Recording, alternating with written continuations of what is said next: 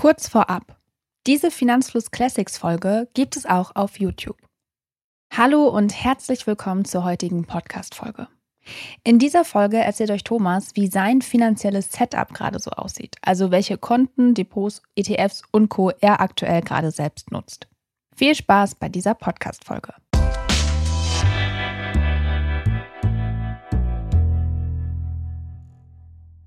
Bevor wir loslegen, hier aber mal ein fetter Disclaimer. Denn die Produkte, die ich benutze, haben überhaupt nicht den Anspruch, perfekt zu sein oder die besten Finanzprodukte zu sein. Manche Finanzprodukte, wie zum Beispiel die beiden ETFs, die ich bespare, nutze ich schon seit super langer Zeit und habe einfach keine Lust gehabt, die zu wechseln. Ich bin einfach nicht der Typ, der direkt sein Konto wechselt, wenn es irgendwo ein besseres Angebot gibt und das ist ja wahrscheinlich repräsentativ für viele von uns. Das bedeutet, die von mir genannten Produkte sind auch keine Empfehlung, sondern ausschließlich das, was ich benutze. Wenn ihr herausfinden möchtet, welche Produkte wir derzeit redaktionell ausgearbeitet empfehlen können, dann schaut mal in der Beschreibung, dort kommt ihr auf unsere Empfehlungen-Page. Außerdem haben wir auch zu vielen der Produkten, die ich jetzt nennen werde, auch einen ausführlichen Vergleich. Die verlinken wir euch natürlich ebenfalls in der Beschreibung. Legen wir direkt los mit dem Depot. Derzeit habe ich mein privates Hauptdepot bei Scalable Capital. Die sind auch in letzter Zeit immer wieder Testsieger bei uns gewesen und gerade bei den Depots muss ich sagen, dass es glaube ich kaum eine Bank in Deutschland gibt, bei der ich noch kein Depot eröffnet habe, weil wir diese auch immer ganz gerne miteinander vergleichen. Anders als beim Girokonto habe ich bei Depots schon sehr häufig gewechselt. Manche sagen, dass sie das User Interface von Neobrokern wie Trade Republic oder Scalable Capital nicht so schön und intuitiv finden. Das sind dann aber meistens erfahrene Börsianer, die deutlich mehr Einstellungsmöglichkeiten beim Handel gewohnt sind. Früher hatte ich mein Depot bei der Comdirect und dort gab es früher deutlich mehr Einstellungsmöglichkeiten, beispielsweise deutlich mehr Handelsplätze zur Auswahl. Allerdings sind das Funktionalitäten, die ich bis heute nicht vermisst habe. Ich freue mich dann doch eher über die niedrigen Kosten. Und als aktuelles Backup, um einen Broker zu haben, der noch etwas umfangreichere Dienstleistungen anbietet, habe ich noch ein Zweitdepot bei der ING. Das sind meine beiden Privatdepots. Zusätzlich habe ich aber auch noch ein Firmendepot. Dieses Firmendepot läuft nicht unter meinem Namen, sondern hier laufen Erträge rein, die wir mit Finanzos erwirtschaften und an die Gesellschafter, also an Arne und mich, ausschütten. Dieses Geld landet dann nicht bei mir, sondern wird über ein sogenanntes GmbH-Depot angelegt. Und dieses liegt derzeit bei Ride Capital. Ride Capital ist hier der deutsche Dienstleister. Im Hintergrund arbeiten die mit Interactive Brokers zusammen. Das heißt, eigentlich habe ich ein Depot bei Interactive Brokers, wo ich über die GmbH ebenfalls in ETFs investiere. Welche ETFs das sind, dazu gleich. Kommen wir einmal zum Girokonto. Und dort habe ich mein Hauptgirokonto vor gar nicht allzu langer Zeit sogar gewechselt. Ganz ursprünglich war ich mal jahrelang bei der Comdirect, bin dann zur DKB gewechselt und habe parallel zur DKB auch häufig N26 benutzt. Mein N26-Konto habe ich damals allerdings über Frankreich eröffnet, als ich zu dem Zeitpunkt noch in Frankreich gewohnt habe. Und hier haben mir entsprechend einige Funktionalitäten gefehlt, wie beispielsweise das kostenlose Bargeldabheben in Deutschland. Unter anderem das habe ich vor einigen Monaten zum Anlass genommen, jetzt einmal C24 zu testen. Und tatsächlich bin ich mit der Bank ziemlich zufrieden. Sie haben so ziemlich alle Funktionalitäten, die auch N26 hat, aber viele Funktionen sogar noch weiter ausgebaut und kostengünstiger. So muss man bei N26 zum Beispiel 49 Cent pro Sofortüberweisung bezahlen, wenn man kein Abo abgeschlossen hat. Und bei C24 ist die Echtzeitüberweisung kostenlos mit dabei. Zugegebenermaßen so schön wie N26 sieht die App noch nicht aus, aber ich bin großer Fan geworden, denn der Funktionsumfang passt und zeitweilig gab es sogar 4% aufs Tagesgeld, jetzt sind es immerhin noch 2%. Da hat N26 doch sehr lange gebraucht, um hier mit C24 was die Tagesgeldkonditionen angeht, nachzuziehen. Und während der Zeit habe ich bei C24, also bei der Check24-Tochter, schon Zinsen verdient. Ein Kritikpunkt muss ich zu C24 allerdings noch loswerden, denn hier ist es immer schwierig nachzuvollziehen, wo gerade die Zinsen bezahlt werden. Also eine Zeit lang war das Girokonto verzinst, dann gab es Zinsen auf die Unterkonten, dann auf das Tagesgeld, dann gab es zeitweilig sogar Zinsen auf beides, aber unterschiedliche Zinssätze. Deswegen muss man hier immer gut informiert sein, um gerade den besten Zinssatz zu bekommen. Das finde ich tatsächlich nicht sehr transparent. Wenn du selbst mal C24 testen möchtest, dann schau mal unten in die Beschreibung. Dort findest du einen Link und derzeit gibt es dort sogar 75 Euro Startguthaben. Kommen wir zum Tagesgeldkonto und wo ich da gerade mein Tagesgeld habe, das habe ich ja schon erwähnt, nämlich genau bei C24, dort wo ich also auch mein Girokonto habe. Früher hatte ich das Ganze separat. Ich hatte eine Zeit lang auch mal ein Konto bei der Renault Bank. Die hatten ab und zu mal Spitzenzinsen, aber im langfristigen Durchschnitt ganz okaye Zinsen. Und noch weiter vorher war ich bei MoneyU gewesen. Dieses Angebot wurde aber eingestellt. In der Vergangenheit hat das Tagesgeldkonto für mich immer nur eine geringe Rolle gespielt. Ich habe dort immer meinen Notgroschen geparkt und das hat sich heute auch nicht verändert. Nur, dass ich jetzt ein paar Zinsen dort bekomme. Eine echte Investition ist das Tagesgeldkonto für mich aber nach wie vor nicht. Bleiben wir im Bereich Zahlungsverkehr und kommen zur Kreditkarte. Und glaubt es mir oder nicht, ich habe derzeit keine echte Kreditkarte. Ich habe nur verschiedene Debitkarten, aber eine echte Kreditkarte habe ich nicht und bin damit auch sehr gut um die Welt gekommen bisher. Mir ist bewusst, dass es Nachteile geben kann, zum Beispiel bei der Mietwagenbuchung. Ich habe auch schon von einigen Leuten gehört, deren normale Debitkarte bei der Buchung abgelehnt wurde. Mir ist das bisher aber noch nicht passiert. Stattdessen war es bei den Mietwagenagenturen so gewesen, dass sie die Kaution abheben wollten von meinem Konto, mir nach der Buchung aber auch wieder erstattet haben. Bisher habe ich tatsächlich also noch keine Notwendigkeit für eine Kreditkarte gesehen. In der Vergangenheit hätte sich das vielleicht für mich gelohnt, indem ich ein paar Meilen gesammelt hätte,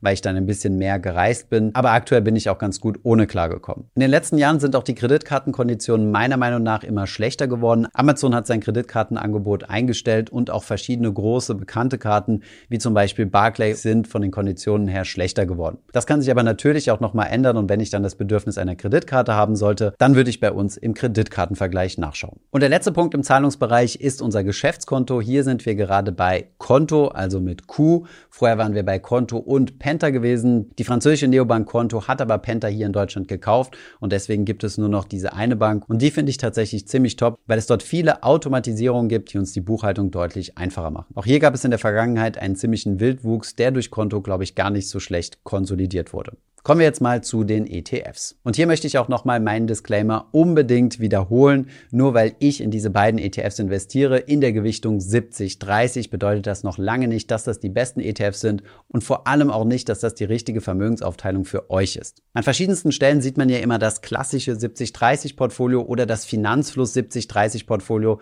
Das ist tatsächlich aber nur meine persönliche Aufteilung, die eine unter hunderten, wenn nicht tausenden möglichen Portfolioaufteilungen ist. Also macht euch selbst Gedanken, Gedanken über eure Geldanlage. Ich habe das in der Vergangenheit schon getan und deswegen sieht mein Portfolio wie folgt aus. Im ETFs-Bereich investiere ich zu 70 Prozent in einen ETF auf den MSCI World. Und zwar konkret in den HSBC MSCI World. Hier nutze ich die ausschüttende Variante, weil es die tesorierende Variante zu dem Zeitpunkt, wo ich mit dem ETF-Investieren angefangen habe, noch nicht gab. Und ja, es gibt ETFs auf den MSCI World, die günstiger sind als die HSBC-Variante, aber auch hier habe ich mich nicht für einen anderen ETF entschieden, weil ich schon viele Jahre in den HSBC investiere und auch jetzt nicht umschichten möchte.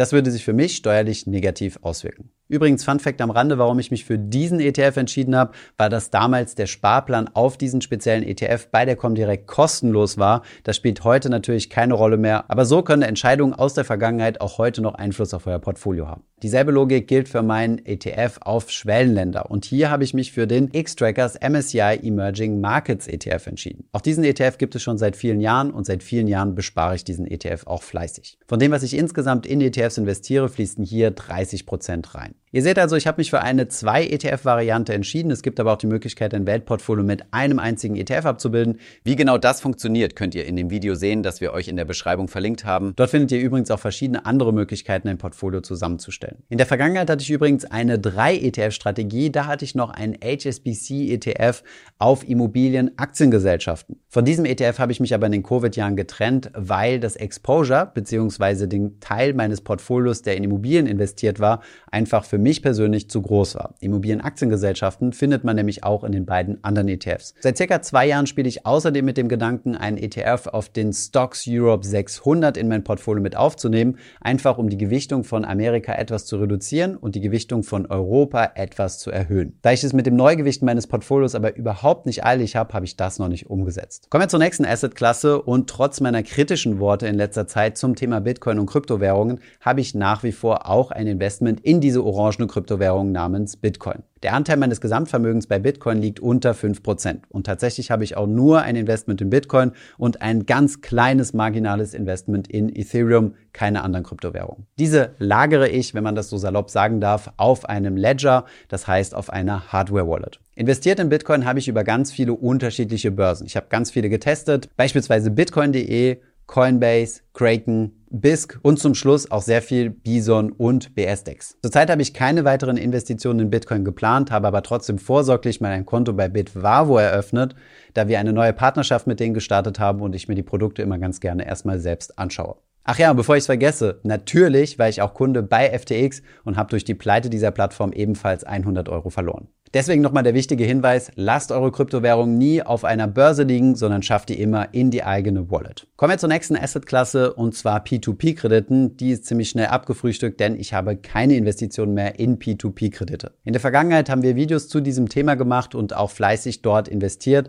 Nach und nach habe ich aber meine Position auf den einzelnen P2P-Plattformen abgebaut und habe dort nur noch sogenannte Non-Performing Loans, also Kredite, in die ich investiert habe, wo die Kreditnehmer zahlungssäumig geworden sind. Also theoretisch habe ich dort dort vielleicht noch 100 Euro liegen. Allerdings gehe ich nicht mehr davon aus, dass ich die nochmal zurückbekomme. Ich war ziemlich passioniert in dem Bereich und habe sogar meine Masterthese zum Thema P2P geschrieben. Aber nach einigen Jahren habe ich mich dann gegen eine weitere Investition dort entschieden, weil risikobereinigt für mich die Rendite nicht gestimmt hat und sich der P2P-Markt meiner Meinung nach insgesamt nicht weiterentwickelt hat. Kommen wir jetzt mal zum Bereich Versicherungen. Und hier erstmal der Bereich Geldanlage. Ich habe tatsächlich noch eine englische Lebensversicherung, die im nächsten Jahr, also 2024, fällig wird und aus der ich dann Guthaben ausbezahlt bekomme. Das war eine Lebensversicherung, die meine Eltern 2004 abgeschlossen haben, um noch von der damaligen steuerlichen Begünstigung zu profitieren. Insgesamt ist die Versicherung gar nicht so schlecht gelaufen. Ich denke, ich werde Nachkosten auf eine Rendite von ungefähr 5% pro Jahr kommen. Danach werde ich aber keine weiteren Renten- oder Lebensversicherungen mehr abschließen. In den Bereich der restlichen Versicherungen möchte ich aus Privatsphäregründen jetzt gar nicht so ins Detail einsteigen. Es sei nur gesagt, dass ich natürlich eine Privathaftpflichtversicherung habe,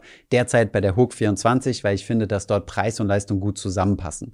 Aber auch hier nochmal nochmal der ganz wichtige Disclaimer, das kann in eurer Situation natürlich anders aussehen. Deswegen ist dieses Produkt natürlich auch von mir keine Empfehlung, sondern nur das, was ich persönlich nutze. Empfehlen würde ich euch aber auf jeden Fall eine Haftpflichtversicherung zu haben, denn das ist ein existenzbedrohendes Risiko, was ihr absichern könnt. Das waren ziemlich viele Finanzprodukte und da kann man ja berechtigterweise die Frage stellen, ob ich da noch den Überblick behalten kann. Und damit kommen wir gleich zum Thema Vermögenstracking. Bisher habe ich mein Vermögen immer in einer Excel-Tabelle getrackt. Das hat mir super viel Spaß gemacht und das mache ich schon seit vielen Jahren so, um festzustellen, feststellen, wie sich denn mein Nettovermögen entwickelt. Um dieses Nettovermögen zu berechnen, summiere ich zunächst einmal alle Vermögenswerte auf, ziehe davon eventuelle Schulden ab und komme dann auf meinen, wie die Amerikaner es sagen, Net Worth. In diesem Excel-Sheet habe ich natürlich auch mal festgehalten, wie meine jährliche Performance ist, da sich das gerade bei häufigen Depotwechsels nur schwer nachvollziehen lässt. Aber auch wenn man bei demselben Depot bleibt, ist das gar nicht so einfach. Da ich aber nicht der Einzige bin, der diese Problematik hat und nicht alle Leute mit Excel erfahren sind, haben wir hier ein Tool gebaut, was ich ab jetzt tatsächlich auch nutze und das ist der Finanzfluss Copilot. Die erste Version unseres Finanzfluss Copilot, die wir vor kurzem gelauncht haben, ermöglicht es euch, euer Nettovermögen zu tracken. Dabei habt ihr die Möglichkeit, automatisiert eure Depots, Konten, Kryptowährungen in den Copilot zu importieren und dort automatisch euer Net Worth tracken zu lassen. Außerdem könnt ihr natürlich auch manuelle Werte einpflegen, wie zum Beispiel die Wertentwicklung eurer Immobilie oder eurer Pokémon-Kartensammlung. Wir sind super happy, diese erste Version an den Start gebracht zu haben. Wenn es noch den einen oder anderen Bug geben sollte, verzeiht uns das. Dafür sind die Basisfunktionalitäten aber kostenlos. Ihr könnt also kostenlos euer Net Worth tracken lassen. Und wenn ihr dann etwas weiterführende, tiefergehende Kennzahlen haben möchtet, dann könnt ihr euch für ein Abo entscheiden, womit ihr uns sowie die Weiterentwicklung des Software unterstützt. Das ist aber absolut kein Muss. Den Link zu unserem Copilot findest du natürlich unten in der Beschreibung oder wenn du einfach mal Finanzus Copilot googelst. Das waren soweit auch schon meine Finanzprodukte, die ich aktuell so nutze. Die Betonung liegt hier auf aktuell. Das kann sich natürlich mit der Zeit immer mal wieder ändern und dann gebe ich euch auch gerne ein Update.